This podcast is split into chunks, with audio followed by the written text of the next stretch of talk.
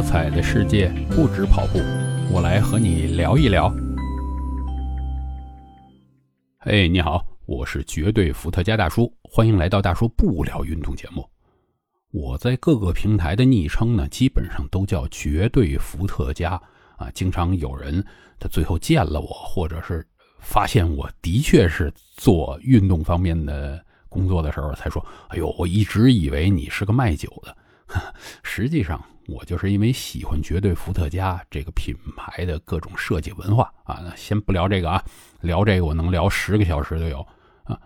但是我个人呢，对喝酒的兴趣到此而止啊，也不是特别能喝，也不是卖酒的。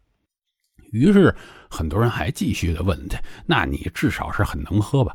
我可以这么讲，我在中国人里边算是中等，可能。呃，优秀一丁丁点儿啊！知道我之前做过销售，那后来我为什么不做销售呢？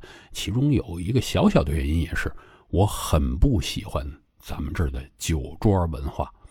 那现在的酒桌文化呢，已经越来越被大部分的年轻人所反感。为什么？他们觉得这个我上班就够累的，然后下了班还要陪领导喝酒啊，或者怎么样，挺烦，对不对？哎今天我就跟大家聊聊这个吧，啊，那后来呢，我是看到这种比较懂得心理学的人讲啊，我们这块酒桌文化怎么回事？我一看，哎，太对了，这酒桌上的文化根本就不是大家爱喝酒，而是说在酒桌上表现出，哎，尊卑长幼这些，来表现出谁对谁臣服。比如说啊。在酒桌上劝酒，这个最后谁真正接受了要去喝这杯酒呢？基本都是上级要求下级喝，客户要求乙方喝。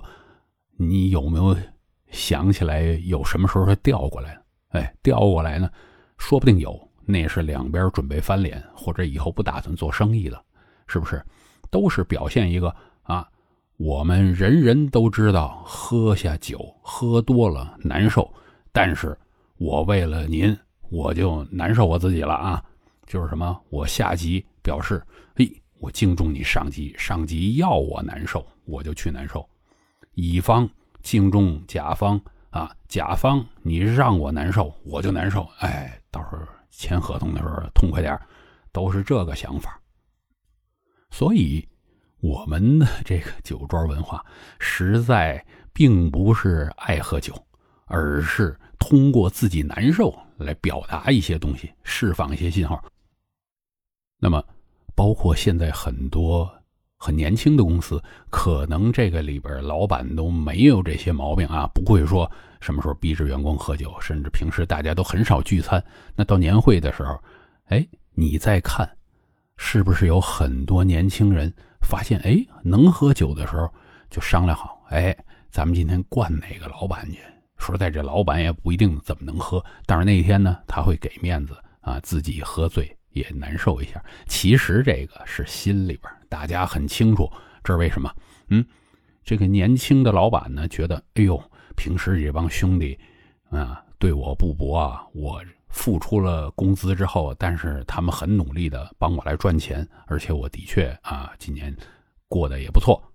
然后这帮年轻的兄弟其实心里边也想着：哎呦，你这赚的钱比我多，今天我们小小的折腾你一下，对吧？所以才会有这种啊，跟传统的酒桌文化稍微有点区别啊，下级逼上级这种感觉，这是为什么？这一样啊，是大家心里明白。这酒桌上的文化还是一种，呃，通过自己的难受来表达对对方的臣服啊。这个时候可能不是臣服，而是表达对对方的谢意。哎，我难受一下。所以呢，这个理论我听过以后觉得特别受用。对，就是这么回事那在我想开了以后呢，我真的就是尽量不去喝啊。当然，这个如果是见了亲戚什么，咱们这个可能也。不太好跟老人家这么计较而已是吧？但是呢咱们这个酒桌文化真是应该改。嗯这个呢就是我一个昵称是酒的名字的人对酒桌文化的看法不知道你觉得对不对？啊？如果咱们今后可以通过几代人啊年轻人努力把这个改了我就真的很开心了。哈今天就聊到这啊如果你同意啊多点儿什么关注我分享啊点赞这样啊咱们以后继续的不聊运动。